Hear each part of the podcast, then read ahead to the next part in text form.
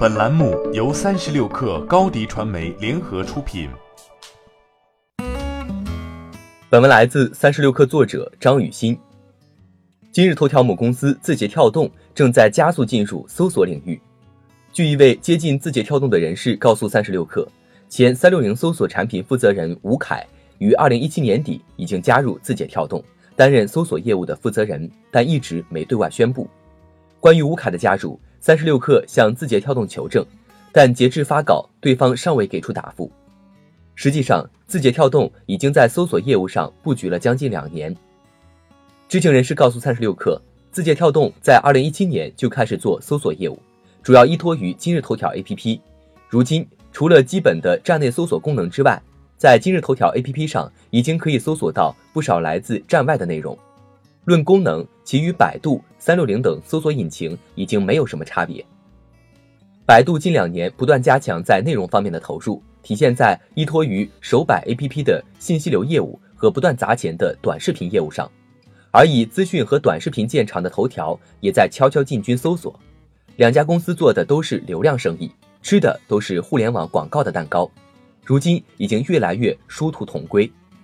据三十六氪了解。同样是卖关键词竞价广告，今日头条的售卖逻辑更加效果导向，百度的竞价逻辑是价格越高，你的广告出现的位置越靠前，而在头条价格越高，你的广告会得到更高的用户匹配度，也就是说被对这个话题感兴趣的用户刷到的概率更大。头条在信息流业务时期积累了海量用户数据，比如根据每个用户的兴趣为其打下的标签。这些数据沉淀于其数据中台，如今可以直接复用在搜索的广告投放中。所以，对于广告主来说，若两家的广告价格差异不大的话，在头条的花钱效率有可能是更高的，这很难不令百度警惕起来。众所周知，字节跳动是一家非常善于赚钱的公司。据彭博报道，字节跳动2018年广告营收为550亿左右，超过其年初定下的500亿目标。而在二零一七年，这个营收数字仅为一百五十亿，一年时间营收翻了三倍多。到了二零一九年，字节跳动的营收目标被定在了一千亿以上。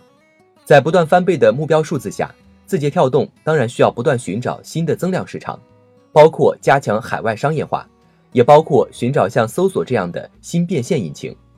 百度和字节跳动的一场正面较量已经不可避免。